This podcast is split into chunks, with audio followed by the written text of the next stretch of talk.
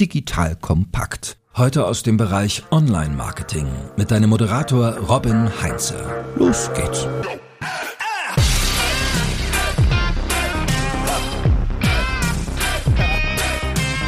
Hallo und herzlich willkommen zu einer neuen Folge von The Art of Marketing von Digital Compact. Mein Name ist Robin Heinze, ich bin Mitgründer und Geschäftsführer der Online-Marketing-Agentur Morefire. Heute haben wir den zweiten Teil unserer großartigen Content-Marketing-Serie, bei der du Schritt für Schritt alle wichtigen Details zum ganzen Thema Content Marketing und wie du Content Marketing nutzen kannst, um dein Unternehmen und dein Marketing erfolgreicher zu gestalten, erfährst. Und dazu habe ich mir heute meine großartige Kollegin Nina ans Mikrofon geholt. Nina ist bei uns Expertin für das ganze Thema Content Marketing, hat sich ganz tief da in Strategien reingefressen und hat bei uns das ganze Thema Personas mit aufgebaut, ist seit fast drei Jahren bei Morefire und dementsprechend die perfekte Gesprächspartnerin heute für mich zu diesem Thema. Nina, Nina, schön, dass du da bist. Hallo Robin, danke für die Einladung. Nina, wir reden heute über das ganze Thema Personas. Du, liebe Zuhörerin, lieber Zuhörer, wenn du den ersten Teil noch nicht gehört hast, da geht es so ein bisschen um dieses allgemeine Thema, wie gehen wir an das Thema Content Marketing und an die Strategie ran. Und ist eine gute Vorbereitung auf die heutige Folge, denn wir sprechen heute über das Thema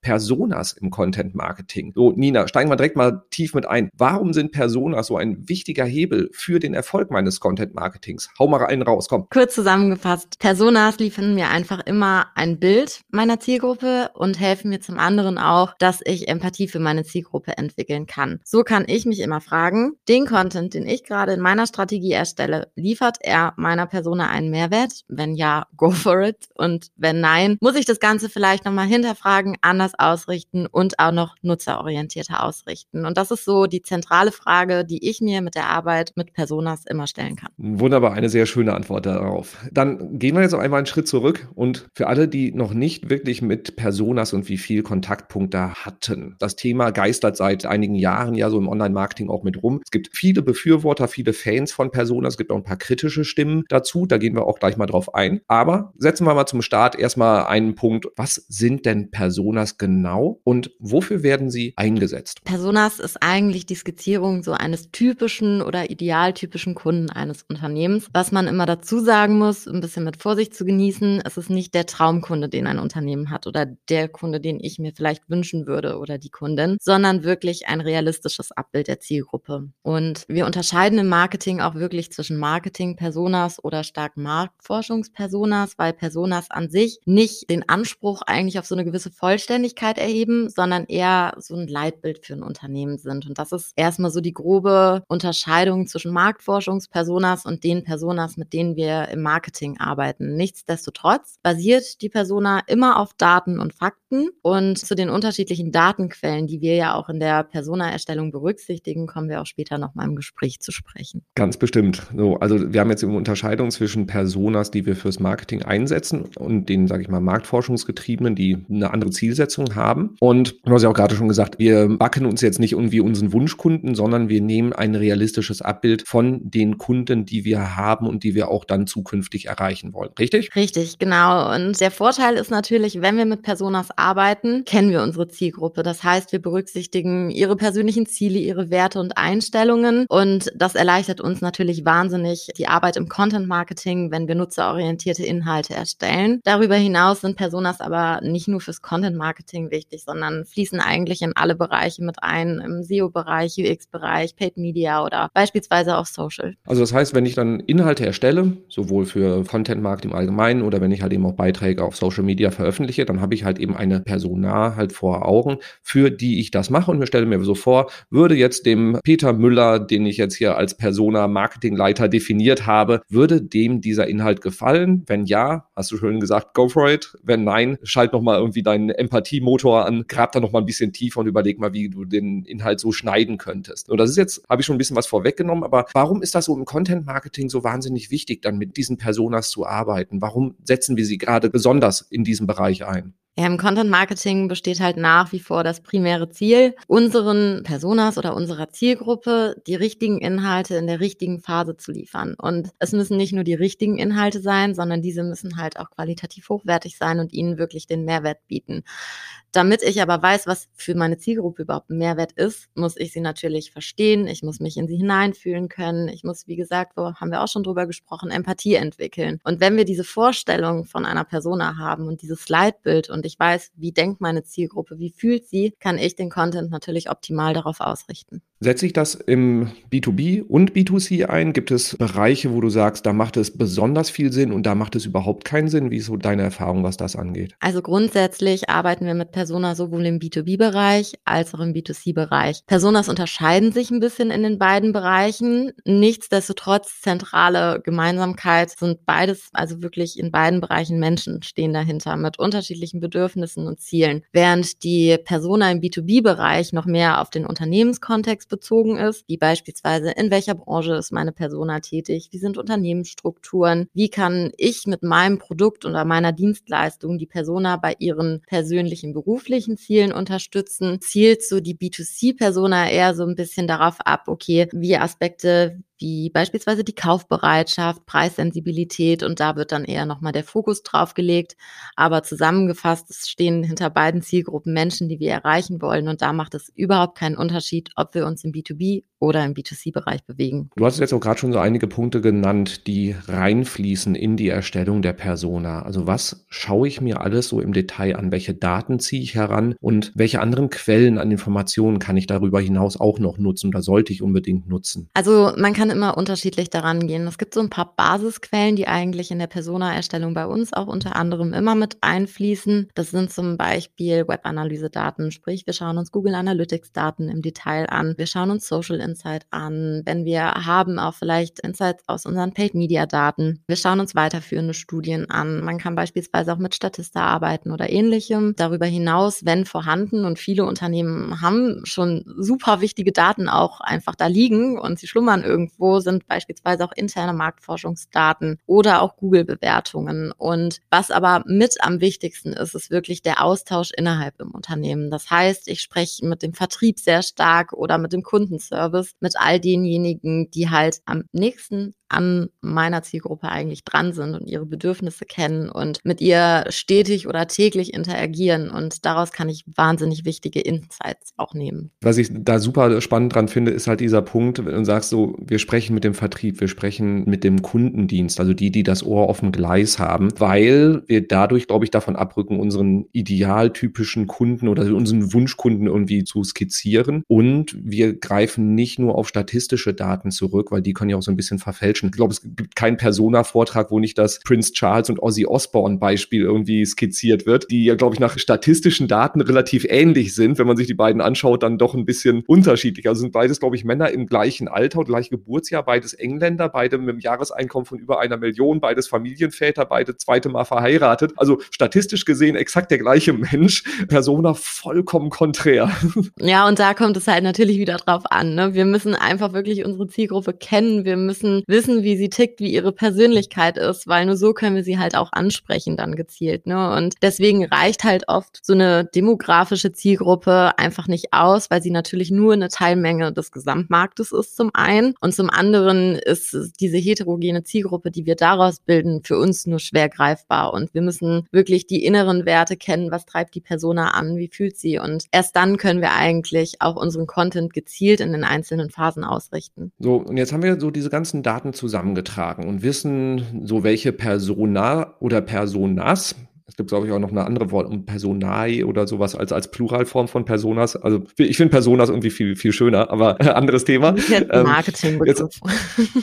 Sehr schön. So, jetzt haben wir die ganzen Daten zusammengetragen und wissen jetzt, welche Persona oder Personas wir erstellen wollen, so ungefähr. Was sind so die nächsten Schritte? Weil ich weiß, wir haben da auch dann immer so schöne Persona-Set-Cards, die dann so ein schönes Abbild dann von dieser Person halt auch entsprechend visualisieren. So, wie ist der Weg dahin? Wie kommen wir dahin? In der Regel ist der Weg eigentlich immer relativ identisch. Ne? Das heißt, wir bestimmen im ersten Schritt eigentlich die Ziele. Das heißt, was ist überhaupt das Ziel? Warum erstelle ich sie? Möchte ich irgendwie Leads generieren? Möchte ich eine gezielte Vermarktung meiner Dienstleistung oder Produkte vornehmen? Oder möchte ich stärker kundenzentriert zielorientiert arbeiten. Und diese Zieldefinition steht eigentlich wie in jeder Strategie am Anfang. Im nächsten Schritt muss ich mir natürlich anschauen, vor allem in Unternehmen, die mehrere Zielgruppen auch haben, wie viele Personas erstelle ich eigentlich im ersten Schritt. Erfahrungsgemäß arbeiten wir zunächst mit drei Personas und können dann immer noch im Nachhinein mehr Personas auch entwickeln, aber ich würde den Fokus immer auf eine kleine Anzahl legen und da den Content erstmal gut ausrichten. Wir haben ja eben auch schon über die verschiedenen Datenquellen gesprochen, sprich, ich muss im nächsten Schritt diese ganzen Datenquellen erstmal sammeln und das ist zum Teil wahnsinnig viel und muss diese im Anschluss auch in eine gewisse Struktur einfach bringen. Das heißt, ich sammle zum einen interne Datenquellen oder auch externe Datenquellen und cluster die Daten, bevor ich dann mit ihnen im nächsten Schritt arbeiten kann, indem ich diese Daten auswerte und dann nochmal strukturiere. Und wie du eben auch gesagt hast, dann wird das Ganze noch visualisiert, dass die Persona, das ist nicht, ich sag mal, aus einer Excel-Datei mit allen Daten besteht, sondern wirklich, ihr wird ein Gesicht gegeben, ein Name gegeben, diese ganzen verschiedenen Daten wie die soziodemografischen Daten, die sozioökonomischen Merkmale, die psychografischen oder verhaltensbezogene, werden dann auf eine Setcard gebracht, visualisiert, damit jeder auch im Unternehmen mit ihr arbeiten kann. Und du hast jetzt gerade gesagt, so, wir haben dann so drei Personas, mehr jetzt erstmal nicht. Kannst du zum Beispiel im B2B-Bereich, werden die ja auch zum Beispiel genutzt, um so das Buying Center auch zu visualisieren. Kannst du da so ein bisschen auch noch drauf eingehen mal oder ein bisschen skizzieren, wie so ein typisches Set im B2B-Bereich aussehen kann, damit ich da halt eben dann auch entsprechend die Zielgruppe besser abholen kann? Also bei uns besteht die B2B-Persona eigentlich immer aus zwei Bereichen. Das ist die Persönlichkeit an sich, das heißt, wie ist ihr Informationsverhalten, wie ist die Persönlichkeit, Persönlichkeit, was sind ihre Werte, die Ziele, die Hobbys, die demografischen Daten. Und der zweite Teil der Setcard ist immer die Persona im Unternehmenskontext. Das heißt, ich stelle die gesamte Persönlichkeit in den Unternehmenskontext und schaue mir einfach an, wer sind zum Beispiel auch zum Thema Buying Center die Einflussnehmer im Unternehmen, weil wir kennen das ja erfahrungsgemäß, am Kaufentscheidungsprozess sind immer mehrere beteiligt auch und die müssen wir im Prinzip alle abholen. Das heißt, wir müssen auch so ein Stück weit nur von der Persona wegdenken und zu schauen, schauen, wen muss ich eigentlich darüber hinaus noch erreichen. Natürlich ist sie mein erster Ansprechpartner. Es ist aber wichtig, alle anderen Beteiligten am Kaufentscheidungsprozess in der jeweiligen Content-Strategie ebenfalls zu berücksichtigen. Und zum anderen schauen wir uns dann im Unternehmenskontext noch so ein bisschen die Chancen und Herausforderungen an, die wir als Unternehmen haben. Das heißt, wo können wir punkten? Wo sind aber auch noch Herausforderungen, an denen wir zum Beispiel noch arbeiten können, um die Persona bei ihrer persönlichen Zielerreichung bestmöglich unterstützen zu können? Darüber hinaus sind auch noch Aspekte wie beispielsweise die Position und Rolle im Unternehmen wahnsinnig wichtig, weil Content entscheidet sich natürlich bei einer, wenn ich eine Oper, also eine Persona anspreche, die im, operativ tätig ist, vom Entscheider-Content. Ne? Das sind so Aspekte vor allem auch in der Formatentwicklung, die wir natürlich berücksichtigen müssen. Sehr schön. Und wenn wir jetzt da jetzt nochmal einen Schritt tiefer dann auch gehen und sagen, so, wir haben jetzt unsere Personas erstellt, also diese Persona-Setcards. Da packe ich auch übrigens dir, liebe Zuhörerinnen, lieber Zuhörer, einen Link in die Show Notes, wo du dann auch mal so Muster-Setcards runterladen kannst, die du dann als Orientierung nutzen kannst, um deine eigenen Personas zu erstellen. Plus wir packen auch noch so ein paar weitere Links in die Show Notes, wo bei diesem Prozess auch das Ganze noch so ein bisschen schriftlich worden ist, also du da tiefer einsteigen kannst. So, was ich eigentlich aber sagen wollte ist, wir haben jetzt diese Personas erstellt, du hast auch gerade schon halt eben so diese, diese ganzen Kriterien geschildert. Und jetzt gehen wir wieder zurück zum eigentlichen Thema Content-Erstellung. Also beziehungsweise noch einen Schritt davor, Thema Content-Strategie. Wie setze ich so diese Persona-Set-Cards, die ich definiert habe, dann in der Content-Marketing-Strategie Erstellung mit ein? Also auch hier gilt immer aus Nutzersicht denken. Das heißt, wenn ich meine Persona erstellt habe, schaue ich mir im besten Fall noch ihre individuelle Customer Journey an. In welcher Phase denkt sie was, in welcher Phase fühlt sie was, welche Themen sind relevant. Und dann kann ich quasi nutzerorientierte Keywords und Themenrecherchen machen. Dazu haben wir auch noch mal eine Folge, wie ich da eigentlich vor, wie komme ich eigentlich an gute Themen für meine Persona. Und dann schauen wir zum anderen aber auch den Wettbewerb vielleicht an, berücksichtigt er Themen, die die ich gerade noch aktuell nicht irgendwie auf dem Schirm habe vielleicht. Und genau, muss eigentlich in jeder Phase die einzelnen Painpoints meiner Persona zentrieren um sie unterstützen zu können und den Content halt darauf auszurichten. Das heißt, es hilft immer, die Customer Journey zu visualisieren, aufzubereiten und dann phasenorientiert zu denken und für die einzelnen Phasen die passenden Themen und Lösungsansätze dann auch zu finden. So, und dann habe ich so definiert, welche Themen ich dann bei der Persona, bei der jeweiligen Persona spiele. Macht es Sinn, eine Unterscheidung auch im Content-Format personaspezifisch zu machen, dass wir sagen, so, wir haben jetzt eine bestimmte Persona, die kriegt nur Texte, da eine Persona, das ist eher halt irgendwie, weil es der Vertriebler ist, der ist viel auf der Autobahn und ähm, da, da mache ich dann ein Audioformat oder wie gehen wir da vor? Wie tief sollte man das Ganze auch strukturieren? Ja, definitiv sollte man auf jeden Fall unterscheiden. Ne? Wenn wir uns alleine beispielsweise eine Entscheiderebene anschauen, du kannst wahnsinnig guten Content haben und den in ein 50 Seiten E-Book packen. Das ist genau der Content, den er eigentlich braucht. Er wird ihn aber niemals lesen und er wird ihn auch niemals, also er oder sie wird es niemals irgendwie erreichen. Und deswegen dein Content kann noch so gut sein, wenn er halt nicht richtig aufbereitet ist. Und deswegen muss ich mir immer anschauen, welche NutzerInnen spreche ich eigentlich an und wie bereite ich das Ganze auf. Das heißt, muss er knapp aufbereitet sein oder auch was die Tonalität angeht, muss ich vielleicht jemanden auch emotional erreichen oder rein sachlich und detailliert. Ne? Da kommt es ja auch auf die Persönlichkeit ein bisschen an. Und das ist egal, ob wir uns im B2B-Bereich oder im B2C-Bereich befinden. Das sind immer zentrale Fragen, die ich mir halt auch stellen muss. Deswegen, es gibt wahnsinnig viele gute Content-Formate, die, wenn wir von Videos über Audio gehen, über White Paper, Case Studies, wir haben so viel Auswahl und deswegen müssen wir auch genau schauen, was passt eigentlich zu meiner Persona und wie kann ich das Ganze aufbereiten. Sehr schön. Und damit schlagen wir wieder die Brücke zum Anfang, wo wir dann das Thema hatten. Ich habe dann meinen Content erstellt. Ich habe eine Person vor Augen, für die genau dieser Content erstellt wurde und mich dann nochmal zu fragen, würde die Person das wirklich gut finden? Würde sie das überhaupt erreichen? Würde sie das triggern?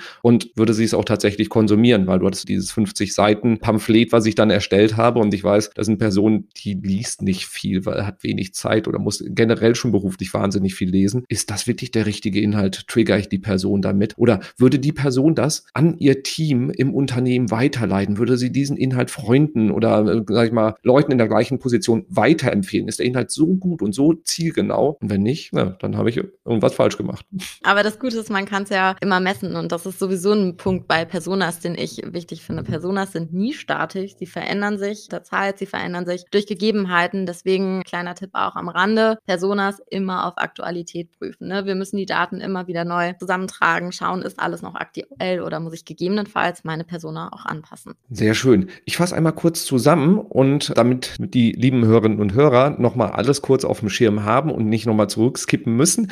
Also Personas im Content Marketing sind ein sehr, sehr guter Hebel, weil ich mir vorstellen kann, für wen der Inhalt ist und dadurch dann auch so die Empathie entwickle, ist das, was ich jetzt wirklich erstellt habe, genau passend für diese Zielgruppe. Und sie hilft halt eben allen Beteiligten, dass auch alle ein ähnliches Bild dann von der entsprechenden Zielgruppe haben. Personas haben nicht den Anspruch auf, sag ich mal, statistische Vollständigkeit, dass wirklich alle Daten wie in der Marktforschung perfekt aufbereitet oder perfekt ins Detail ausdekliniert sind, sondern sie sollen halt eben ein realistisches Abbild der Zielgruppe schaffen, um da dann halt eben entsprechend das Ganze dann auch in eine Strategie mit einfließen zu lassen. Das heißt, ich gucke, welche Stufen durchläuft läuft diese Persona im Kaufentscheidungsprozess und welche Inhalte muss ich dann in meiner Content-Marketing-Strategie erstellen, damit ich diese Persona immer perfekt abhole in jeder Stufe im Kaufentscheidungsprozess. In dem Zuge, in dieser Persona-Erstellung, lerne ich halt eben dann auch verschiedene Eigenschaften der Person kennen, also sowohl von den soziodemografischen Daten als auch den psychografischen und verhaltenstypischen Informationen. Was interessiert die Person? Was motiviert die Person? Um da dann entsprechend entsprechend halt eben auch die Inhalte und die Ansprache entsprechend anzupassen. Und daraus resultiert dann die Inhalte, die ich für diese einzelnen Zielgruppen, für diese einzelnen Stufen im Kaufentscheidungsprozess erstelle. Und daraus resultiert ebenfalls, welche Content-Formate am besten für diese Persona geeignet sind. So. Und dann habe ich ein schönes Bild, eine wunderbare Grundlage,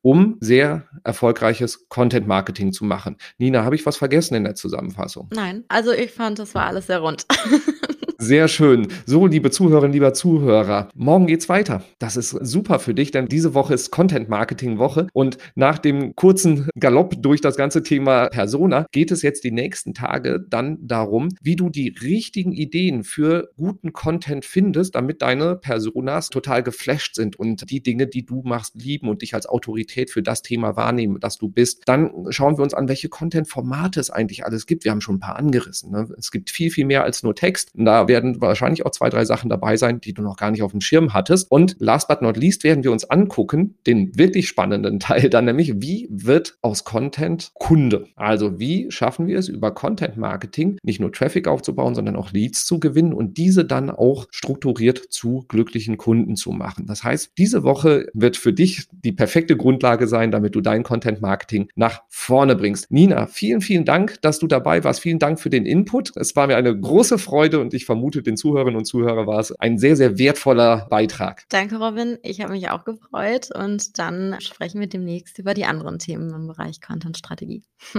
Genauso machen wir es und du, liebe Zuhörerinnen, lieber Zuhörer, falls du noch nicht diesen Kanal abonniert hast, hol das dringend nach, damit du die anderen Folgen nicht verpasst. Viel Spaß bei der Umsetzung und wir hören uns morgen wieder. Tschüss. Danke fürs Zuhören beim Digital Kompakt Podcast. Du merkst, hier ziehst du massig Wissen für dich und dein Unternehmen heraus.